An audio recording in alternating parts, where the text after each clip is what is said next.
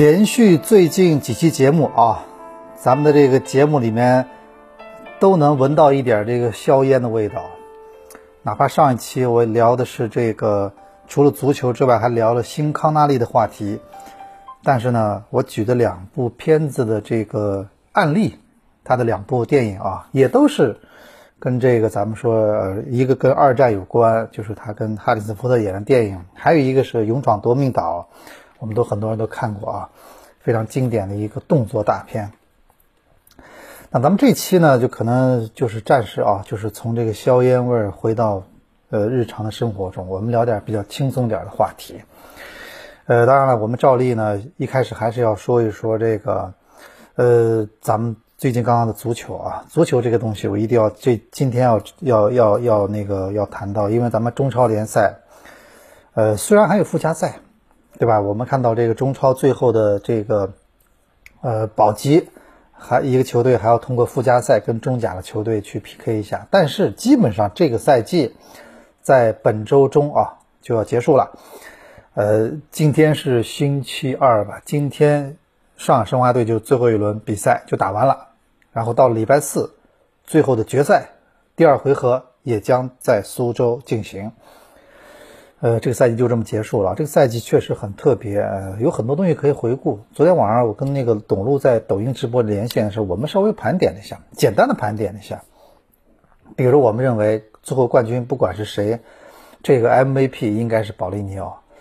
从各方面来说啊，他确实都做得不错。整个那个一个赛季的稳定发挥，还有这个，我觉得很多方面啊，保利尼奥，呃，不管最后是不是恒大是不是冠军。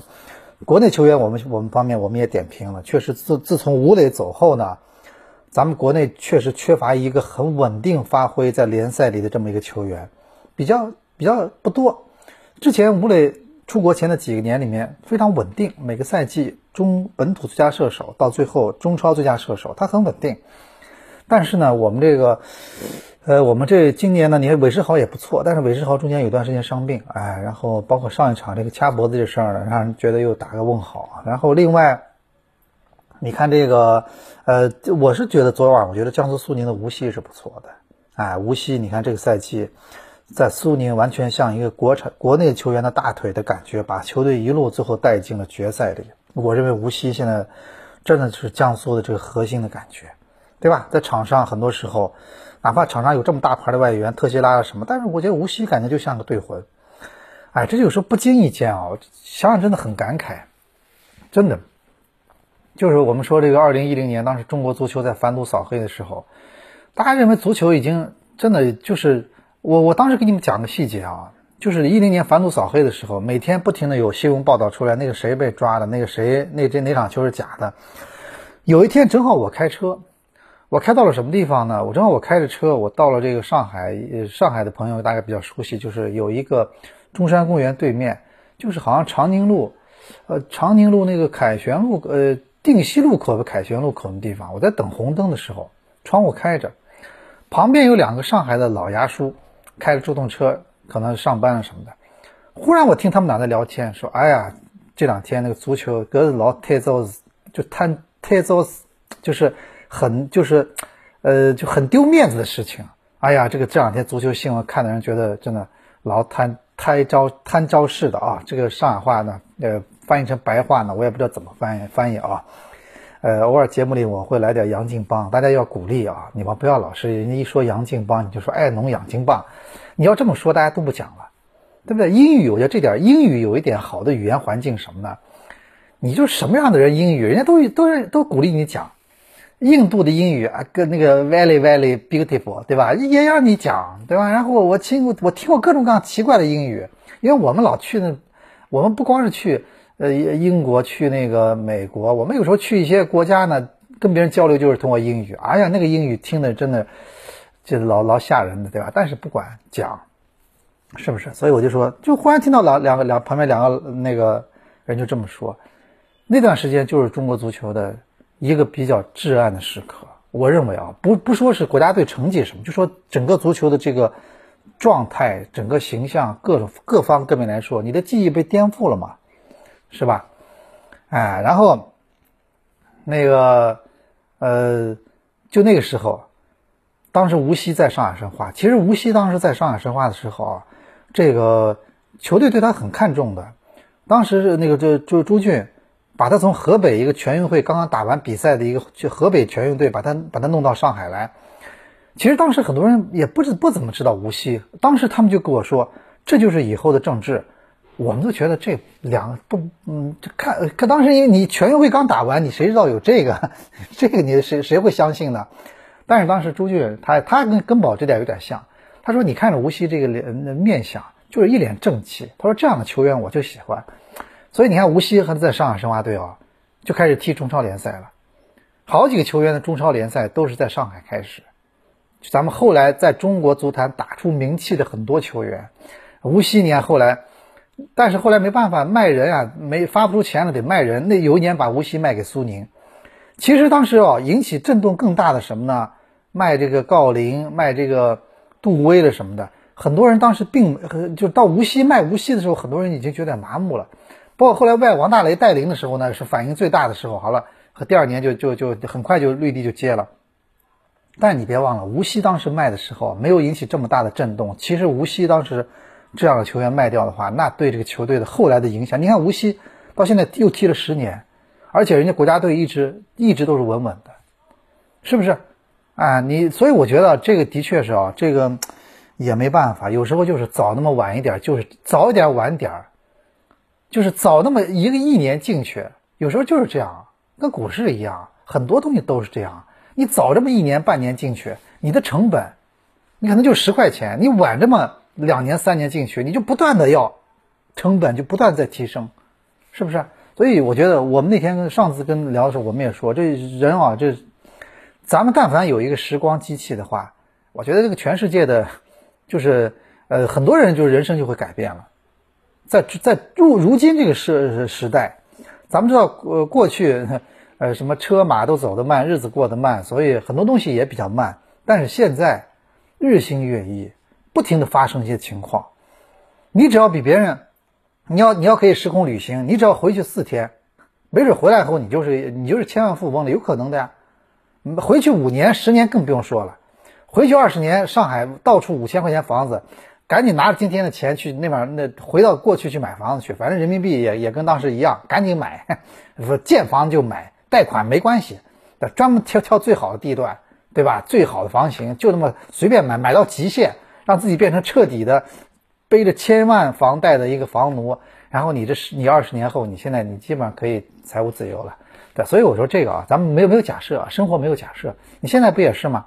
你看前天、昨天，啪一下，呃，一个辉瑞公司宣布他们疫苗出来了，然后他们那个疫苗的那个就是也就是。对这个病毒，这个有效率是百分之九十以上，哗一下，美股市狂涨，很多类似的东西，现在差一天都不行，这有时候就是这样，谁要早早，你要你要现在，所以现在有时候是什么呢？努力是努力，但是判断还是很重要啊。所以我们说当时无锡真的，我觉得无锡是也让人觉得挺挺挺挺那个，就这么一个球员，当时那么低的价格被被人撩走了，对吧？那怎么办了？这个。我觉得这个有时候真的，有时候这个差这么一点就是没办法啊。那个时候谁能想到今天足球后来足球会那么那么样的那么样的一个疯狂呢？就是我说的是物价，球员的身价。当然现在开始慢慢往下走了。我们都知道这两年各种组合因素的影响，对吧？这个包括今年疫情的影响，以及很多啊这个中超的就中国足协的一种政策的组合的一种去去去施压。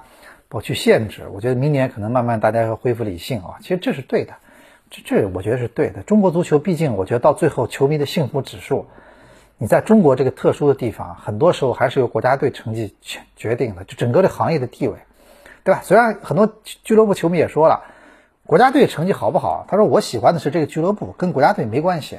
但是你要知道什么呢？你这个足球这个这个行业，你在整个社会啊。没有一个大的一个好的一个地位，好的一个发展环境的话，你你俱乐部的东西到后来变成了什么呢？全是存量博弈，明白意思吧？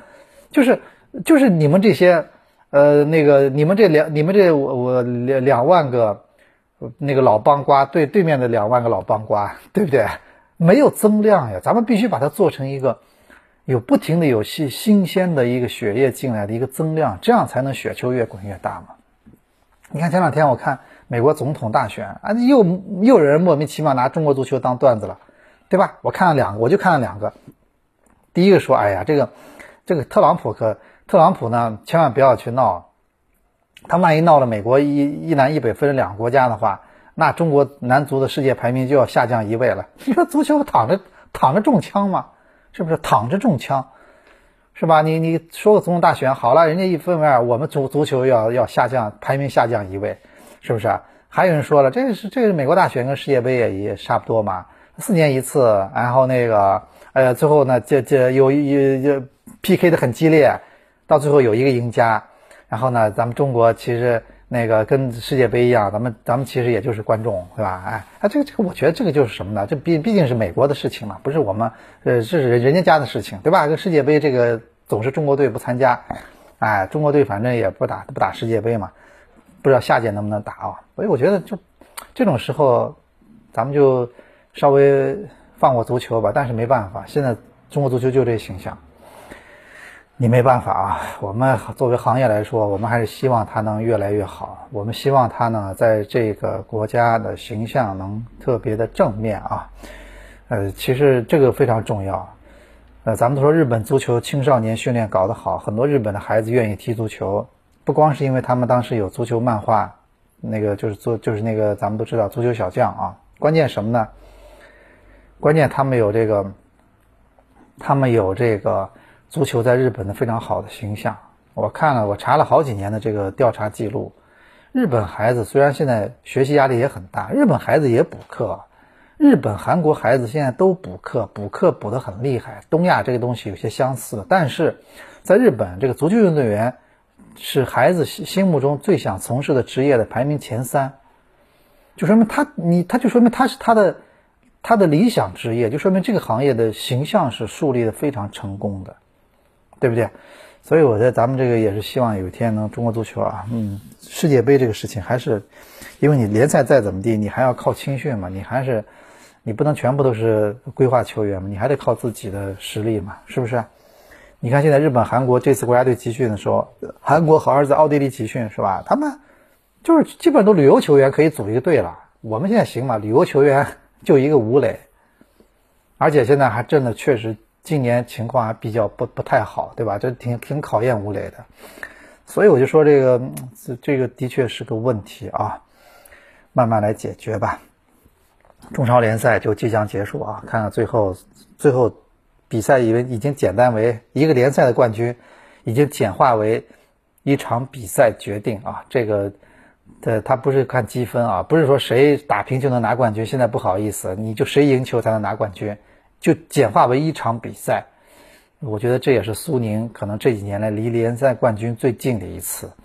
就今年这个机会啊，明年现在看来有可能也继续再来这样的赛制。毕竟现在咱们看疫情还是还是还是有很多不确定性嘛。昨天上海发现一个，今天上海的口头禅就是你是不是红了？这个二这个绿码里面上海好像变成了一个红的一个字啊。今天早上很多朋友圈里刷屏。啊，对，就说明什么呢？这疫情全世界还没有完全解决，啊，没有完全，就是说还还是在欧洲、在美国很多地方还是比较厉害的，所以我觉得这个，呃，我们说这明年到底联赛是不是能恢复到正常呢？我们现在还没没底啊。但是不管怎么说，这样的赛制其实对那些实力还没有到呃那种咱们说联赛冠军的那种那种状态的那种球队来说，那就是机会，那就是机会。是不是你你跟那六七场球五六场球打好了，那就说不定就是冠军了。最后就那么一场球，所以我们也看看今年江苏宁是不是能抓住机会啊？保级嘛也也有很残酷的比赛啊，也是通过也是最后简化为一场比赛，因为第一回合没有分出胜负，加上一个附加赛。呃，所以咱们这个啊，对这期我们足球大概就大概就点到为止，聊这么多啊，聊这么多。啊，另外中间插播一个，呃，插播一个通知啊，通知啊，就是通告，广而告之，就是我们这个，呃，我毕竟是东方上海东方体育日报的这个员工啊，我们这明年，我们明年我们这个报纸纸质版呢依然会正常出版，哎，我我觉得就是大家如果谁要想订明年的报纸，可以通过微博私信也好，通过各方，通过，呃，因为有有的人不是是我的群友嘛，是我那我不是有几个申花球迷群嘛，他们你也可以通过那个，通过那个微信联系这个群主，啊，这个我觉得现在因为为什么会劝大家可以订个报纸呢？我觉得有这么几个原因啊，第一个是，现在外面你你报刊亭已经买不到了。就说你想，你想，忽然你想这这天今天完了，你想看报纸，不好意思，没有了，没有报刊亭卖，只能通过订阅。好，去年好多朋友经常给我发私信，让我什么呢？给他们快快递买报纸。你想想看，这个成本多高呀？一个快递费要十几块钱，加一个报纸，是不是？然后呢，第二什么呢？我觉得报纸啊，作为这个历史的载体呢，它这种，我觉得一年可能三所有每期报纸你都收藏的话，可能不一定。你家里放得下，但是呢，什么呢？就是每年有些固定关键时刻的这个报纸呢，你你每年至少有那么，我觉得至少有那么几十份报纸是你非常值得收藏的，是真的是会成为收藏。我举例子，我上次看到闲鱼上卖什么呢？就是我们今年在七月份的时候，莫雷诺当时代表申花打了打了两百场中超联赛的时候，我们第二天出了一个嗯一些正好报纸。那天比赛完第二天第第三天我们出了报纸。我们的封面就是莫雷诺这两百场，这个报纸在闲鱼上很多人很多人在卖，因为很多人没有嘛，这就是收藏，对不对？某一天的某份特殊报纸，它时间这个随着时间的这个推移，它只会增值，不会贬值。你记住这点，它只会增值，对吧？我现在比如说我们东方体育报出过两次申花的夺冠报纸。当时大家买的非常非常那个热热情，我觉得现在可能看不出来。你再过十年之后，这个球队一定也会在的，我相信会在的啊。包括当时上海上港夺冠的时候，我们出的一些呃印刷物，它一定会升值的，毫无疑问的。因为时间会让它越来越稀少，而这个见证历史的人，就像我我我大家看过我的很多收藏，我有九五年上海申花队的一些球票，当时每个看球的人都有球票呀，很多人完了就扔了呀。你知道吧？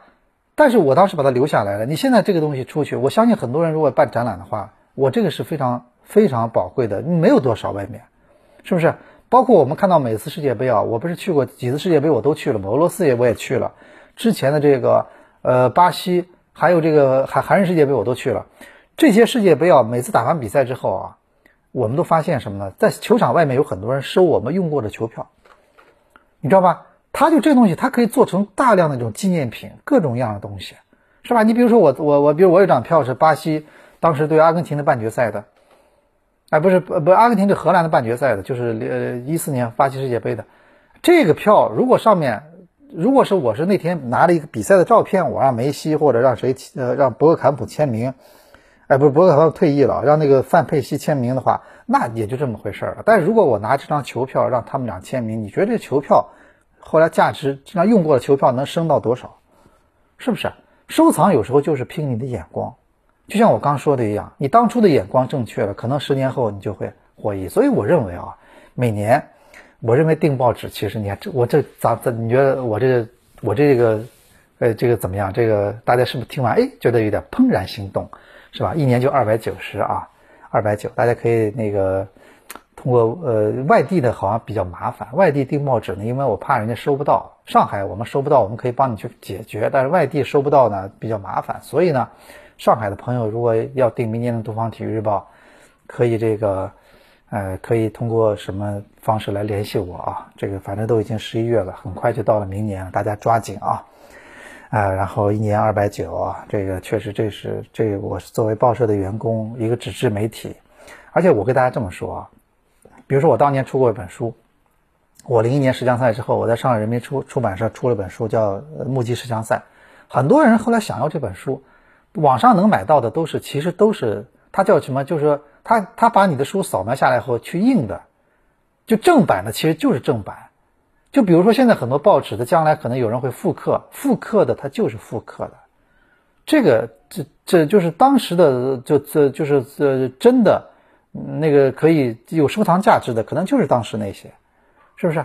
所以我觉得大家啊，这个明年反正我们那个大家看看是不是有这个有这个意愿继续订报纸。有很多朋友已经找我订了，大家抓紧啊。哎呦，中间插播了一个这个啊，插播了一个这个呃，我们工作的事情五分钟，然后接下去我们进入到今天的今天的下半场，就是咱们聊聊一个跟足球无关的话题。今天我想聊什么啊？就是今天我想聊什么？就是呃，你说咱们这次是美国大选嘛，我们都挺关心。但我在想一个问题啊，就是说这个世界上现在虽然从理论上来说，谁离了谁都没有都能活。但是我觉得这个世界跟很多年前的世界最大不同什么呢？就这个世界已经完全是，就是大家已经习惯了去共享这个世界，所以你真的说现在如果说大家真的是，我就我不靠你，你不靠我，你觉得现在我们这个生活，你能回到过去的状态吗？就有句张信哲的歌词，就是我们今天想聊的话题，就是你能你还能回得去吗？你回不去了，是不是？就像我说，很多人我在想啊，就是大家对。呃，比如美国人有时候也在想着中国，对吧？但是他真的能完全离开中国吗？他他是他他就是特朗普当时也想说，我我把美国的所有 Made in China 的东西改成 Made in USA，那你说现在个可能吗？还能做到吗？对吧？很难了，就是他没那么容易了，是不是？我们中国的很多东西，呃，还有包括咱们说到国外，我就说有一点就是中餐馆。我都我觉得我我总觉得中餐馆啊，也是中国对世界的一个大贡献之一。因为很多人，很多咱们华人到了国外，没没什么那个，可能觉得就开餐馆最最快。我真的觉得这个这个华人这个中餐馆啊，真的是全世界所有地方。而且现在是什么呢？以前中餐馆是主要接这个中国人在国外的这个团餐什么，现在老外人家去吃的很多。那个曼彻斯特有一个最很著名的 Win 的餐厅，就是一个叫楼叫什么来着？楼外楼外什么名字？楼的名字起的挺，国外的中餐馆名字都都让咱们放在我们这面的一这面的感觉都觉得起的挺土的，但是就很接咱们中国传统的地气，喜迎门对吧？啊，那个全是这种名字啊，北京饭店对吧？然后上海上海酒家全是这种名字。不像我们这儿都起都起的现在都是很很雅或者怎么样的名字什么哎对，但是但是我觉得我上次去那个温的餐厅，就是那个那里面他进去全是那瓷盘子，他用瓷盘子让那些球星签名，里面有无数的那照片，然后曼联的所有全队什么那些教练全部来过什么的。就那天我们在那吃饭的时候啊，就那天我们吃饭，而且我们就是去看曼联比赛，我们我们就在我们后面的座位上坐着菲尔啊那个就是。嗯，就是曼联一个球员，就是中后卫，啊，那菲尔琼斯也是谁？就是有个表表情老是被人的 P P S 的比较痛苦那后卫，正好有伤，那场比赛不一定踢，就在我们后面跟他老，我们也旁边英国人都不打扰他，没人去打扰他，因为他他们觉得你要你要干嘛？你大不了吃完饭你在门口你让我签个名合个影，在吃饭的时候没人打扰他嘛，他们就像一般人一样在吃饭，可能老板也会劝阻的，我们就看就在我们旁边，哎，然后这个。呃，全是老外，老外现在也很享受中国这个美食呀，对吧？当然，他们中餐也做了很多改良嘛，是吧？哎，我觉得这个这个是一方面，就是全世界现在分享，你包括我们中国，我们现在咱们平时生活，不管你生活处于什么水准，不是说光是有钱人能享受到什么啊，什么奢侈品了，什么这些东西，我觉得你的生活中已经所有东西都已经大家都已经互相的分享惯了。你比如互联网，互联网这东西肯定不是咱们中国人发明的，是不是？那我们现在。我们现在反倒应用做的，我们现在也在享受这个互联网的这个红利，你说是不是？对吧？你说现在生活中，以前我们最早我们办报纸的时候，我们报纸的黄金年代的时候，我当时上了地铁，我看每人上班时候拿份报纸在看。我最早我不在新晚报工作嘛，呃，那个新晚报工作了好几年，我当时碰到一个老外。呃，一一个活动碰到老外，他告诉我说：“哦，新晚报。”他说：“我我发现你们城市每个人都在看这份报纸。”这就是纸媒的黄金时代。他就说，因为人是有有了解这个城市发生了什么的这种这种愿望，你不能说是偷窥别人生活，就是他是有了解这个城市每天发生了什么事情的这种愿望。而当时没有什么互联网，报纸就充当了这个角色。你说是不是？哎，然后这个是现在每个人上手机全是拿手，每人上电梯地铁都拿手机，开车时候也要看手机，就天天就是。手机基本上醒，你在醒的时候，基本上没事就要看一下，没事就要看一下，也没什么微信，也没什么那个，但是就是看一下，是吧？啊，所以你看，我们这不是我们发明的呀，但是我们在我们在我们在我们在享受它呀。还有我说很多东西，电影电影也不是不是咱们发明的呀，那我们不也天天我们这么喜欢看电影，是吧？电视机也不是你发明的呀，应该不是你发明的吧？哎，是吧？很多东西，包括很多产品，你看这些苹果手机是吧？那大家都很喜，这这这次哇，那个这这么贵，一万块钱手机照样被抢购，秒秒光是吧？还排队。但是你看，大家都在用，大家都在享受这种这种成果呀。全球化现在就是这样，是不是？你看我们看欧洲足球，我们很多球迷，我说那个很多你很多你喜欢体育迷，对吧？你每天在看 NBA，或者你是球迷，你在看欧洲五大联赛，你昨晚上联赛，你跟你你也电视上通过很快第一时间看到，我们现在这个世界，你已经很难把大家像以前那样就是割裂开了。就是现在已经不可能了，这这条路就是它是走不回去了，所以这点来说，你你要去冷静的想，这个世界最后的趋势还是要大家去共享，共享彼此发明的美好的事物，是不是？你说是不是？就现在这个不像以前之前可以做到什么闭关锁国或者什么，现在很难了，大家已经习惯了这种生活了，你要想忽然想回到那个状态，那那回不去了。对不对？所以我觉得现在大家看这世界的态度啊，世界的眼光，首先我觉得有句话说的特别就是多废话，但是很多真理都是废话。我现在告诉大家，年轻的朋友最不喜欢听的就是这种很简单朴素的真理，但是很多真理其实挺朴素的，就像一加一大等于二一样，它其实很简单，是不是？哎，你你就是就是我我刚说的嘛，我说这个世界其实你你你你现在大家就是一个要去。以未来还是要去互相分享，哎，互共享这个世界。然后呢，呃，这个跟但是但是又有一点啊，我们以前说了一句话，现在依然依然通用，就什么呢？就求同存异。因为我现在发现啊，一方面我们在在很多地方我们的想法是一样的，我们全世界人民都就喜欢吃中餐，是不是？哎，都喜欢这个用看电视，都喜欢看电影。都喜欢用，嗯，那个，比如一些手机啊，呃，咱们中国人也喜欢，比如我们不不举苹果，我们举华为，那老外也也也也喜欢用华为手机啊，是不是？哎，好东西大家都喜欢用，但是什么呢？有些想法它就是不一样。你你你你跟你就想你就想你你有时候可能觉得啊，这你怎么就不明不明白我的想法？你怎么就跟我想法不一样呢？不好意思，就是这样。特别是全世界很多地方啊，它不同的文化，还不同的宗教。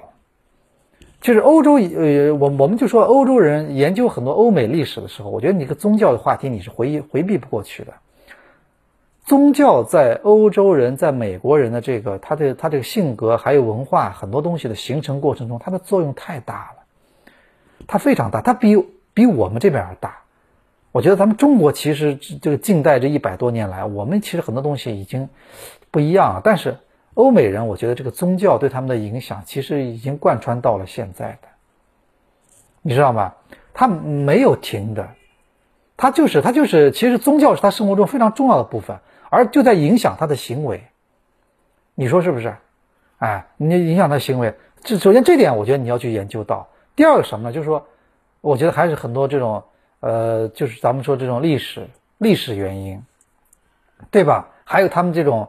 呃，发达程度这个也有影响呀，对不对？我记，我觉得去年有个电影，咱们知道特别火。今年、去年还是、今年就是那个什么韩国那个，就是一下名字忘了，就是那个，呃，我看就是在一家里面，就是那个叫什么，哦，寄生虫嘛，那电影嘛，那里面其实有有一有有很多台词，其实很犀利的。它里面不是穷穷人家那家嘛，不是他们他们在那个富人家里面，那天趁人家不在，然后在里面享受生活嘛。他们当时说了句话。就说：“哎呦，我看他们两个太太什么，他们都挺，他们都挺善良的。然后他们就在讨论一个问题：是人因为善良，所以才有钱了，还是因为有钱了以后才善良了？啊，这个问题其实提的挺好。我认为更多的是可能有钱了之后呢，他会，因为他就会他想法就会变化，他就他就有时候觉得哦，因为以前有些东西人的生存压力在面前，他还要什么尊严？他还要什么底线？他要首先要的生存。”但相对而言，人就是，呃，就是吃，就是吃饱了后，或者有衣服穿，稍微有点这那个时候，你才有，你才有很多东西，你才开始在乎嘛，你才不会被最最基本的一些一些一些要求所所那个所左右嘛，你说是不是？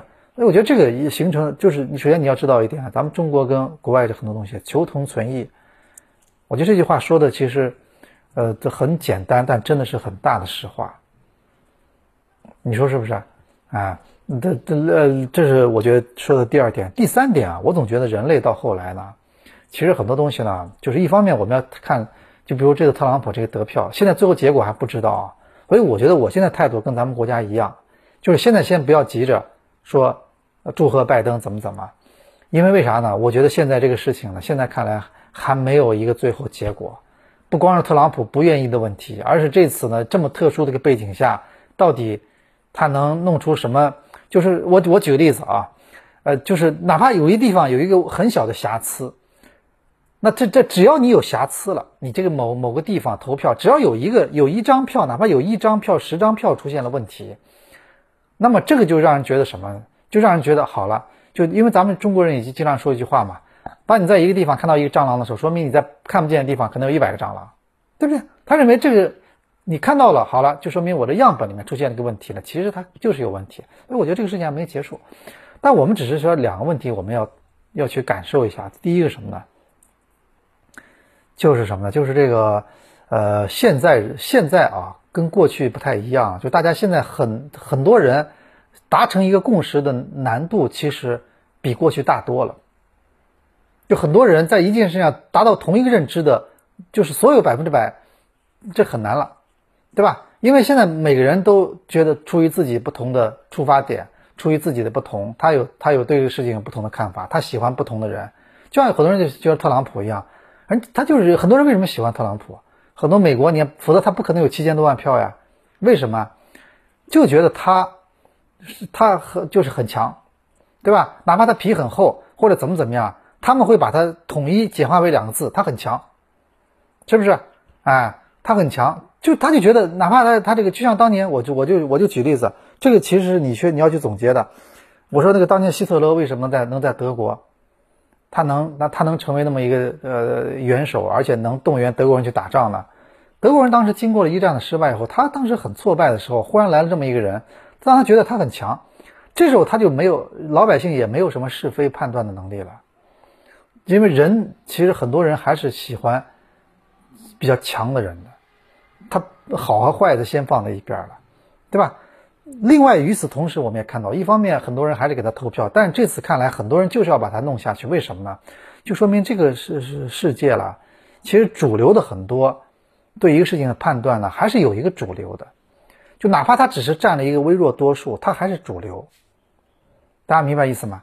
就是他哪怕他占了一个微弱多数啊，我我是觉得啊，这次这次真的换一个更加就有特朗普优点的，同时又有 很多他身上没有的缺点的一个一个领袖出现的话，可能美国人这次就不会这么分裂了。那确实呢，我觉得拜登呢，可能很多人觉得。我还是真的，我相信很很多给他投票的人可能并不一定多么认可他，可能主要是对特朗普实在是不认可，是不是？所以我觉得第二个，我觉得得出结论就是，这个世界上还是会有很多东西，他还是一直还是会有主流的一些对这个事情的看法，就咱们一直说的一个普世价值观，它还是有的。第三个就是什么呢？就是我们说啊。我们有时候有，我们自己媒体也在研究这个，包括咱们以前说一个就是马克思主义或者阶级的问题。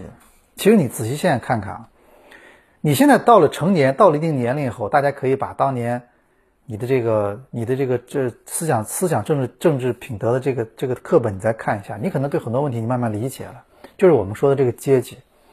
其实这个世界啊，咱们说资本主义也好，咱们很多人再怎么发展，那个贫富悬殊的问题。还是还是会让这个社会形成不同的阶层，就这个是你你再怎么去，因为这是我觉得很难，非常难。我们现在只能把下面的人稍微让他们上来一点，但是这个社会的这个鸿沟，它依然到后来这个所谓的阶层阶层固化阶层阶层，其实我觉得这个词是阶层，其实这个词是比较中性的，他回避了一个，他没有用那个另外一个词叫什么叫阶级。其实你看，层和级其实不都一样的吗？阶级一年级、二年级不同级别，阶层一层、二层、三层，你说是不是？所以这个问题啊，就全世界所以你为为我我为什么我我跟大家说为什么为什么很多人你不能理解别人想法？你们俩的经济基础不一样，经济基础决定了你们的。咱们有句话通俗话叫“屁股指挥脑袋”，经济基础决定了他是什么阶层，他怎么会跟你一样一样想法呢？他怎么会呢？是不是？就像就像我们同样一个一个一个地方，我们说有个地方啊，啊，就是他在里面他发展的好的人，他希望啊这个地方越来越好，他希望我也是享受红利。他在里面混混的不好的人，他会觉得我最好现在能一切清零，然后我能从头开始。然后我就可以就是跟大家可以同一起跑线了，我不用现在这样的，我我我其实完全不是同一起跑线。他有时候希望能打烂，把一切东西都都归零，但是很多人家人家既得利益者，他为什么同意你？他他怎么能同意你归零呢？你归零了，我的所有努力，我几代人努力不白费了吗？所以这个东西啊，到后来你们慢慢明白这个这个事情，这个事情是很难去彻底去去去去消灭的。所以我们我们理想是比较好，但现实生活中它是很难的。对吧？所以今天给大家聊一聊这个，呃，一个比较呃大的话题啊，呃，比较大的话题。所以我觉得这个这个慢慢的，我觉得，呃，人其实人呢就是这样的，就是人呢，我一我一直觉得人这个人人这件事情，就是说，呃，你我一直给大家以前讲，就是说减法和加法的问题，就到底到底人的欲望应该做加法还是减法，对吧？啊，你就是我我有时候觉得，你看，你比如说啊。你比如说我，我们我们大家比个举个例子，你比如说有时候你可能你看到了更多的东西，可能你有时候不一定真的开心，啊，有时候就是这样，很简单。你比如说，如果我这个人就是我不能说井底之蛙，我就在一个小山村里，我每天吃或者什么，我就觉得挺开心的。忽然有一天我到了城市里面，发现哦，这个世界原来有这么多好东西，有这么多呃刺激人去要去拥有的东西，那我一下哦，原来城里面姑娘这么好看。对吧？然后但忽然一下，我就一下我的欲望升腾，但是我忽然发现什么呢？这些其实并不是那么容易才能得到。这时候你就会什么呢？你本来你挺幸福的感觉，你就你就荡然无存了，你不幸福了。就我们中国人就就比较朴素的话叫比上不足，就是怎么说呢？呃，不怕人比，就是就是不怕就怕不怕会不会就怕人比人，是不是？啊！但是你要是个人要不比的话，是你你就让人觉得你没追求，你永远就是井底之蛙。所以这两个，我觉得现在人啊，我是认为现在人其实对现在现在这个社会对人这个内心的抗击打能力的要求是比过去高多了，真的比过去高多了。因为现在不停的有各种东西、外在东西来影响你，来刺激你，来来让你变得浮躁，来让你变得不安，对吧？呃，然后呢，但是每个人其实承受失败的那种呃那种承受力呢，又是比较有限的。所以我觉得现在这个啊，这个这个这个时代呢，这个日新月异的这么一个年代呢，每天都有好像看上去很多机会出现这么个年代呢，其实对大家都是一种一种挑战啊！真的真的这个世界就是这样的。我觉得这个到最后结果就是，就是有些人就是嗯就是平平淡淡的就过他的生活啊，有些有些就是要野心勃勃，要去拥有一切。啊，我其实我其实就这种感觉特别强烈，就是在上海啊，我们都习惯了。这上海，你想想看，我昨天看到个数字，上海是这一过去这二零二零年到现在为止结束的三个季度，一二三四五六七八九，对吧？这这包括是，包括到目前为止全全中国消费最多的城市，消费最多意味着这个地方大家的欲望在在不断的升腾，在翻滚，是不是？啊各种的那个什么，我觉得在上海啊，你你说，你就上海这种地方，我就算给你，给你一个亿，你都你都两，你都一个星期都能花掉，你信不信？你一个亿有五千万、七千万的房子，你去看啊，你你你你一个亿，你觉得啊，我这个好了，财务自由了，我过过去跟你说，有七千万的房子，你买了之后，你再嗯干点什么事儿，好了，你就差不多了，这一亿就一个小目标就没了。何况别别这要是要是要是很多，咱们说啊，我我之前不是有有时候我旅游出一些去一些咱们国内的一些中小城市，我到那里完全跟觉得跟这个大城市两两种感觉，一下整个的马路上变宽了，马路上没什么车了，人整个所有地方人都很悠闲，对吧？我我在一个地方吃饭，我我特别想问人家老板娘，你这个这租金一月多少钱？但是我听听他的状态就是他租金不是很多。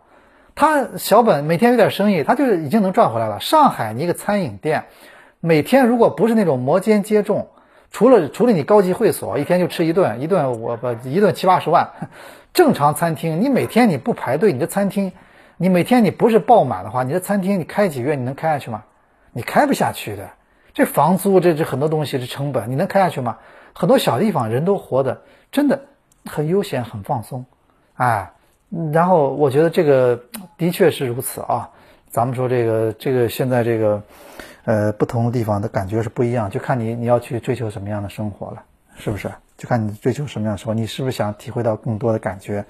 你是不是你怎么去体会，对吧？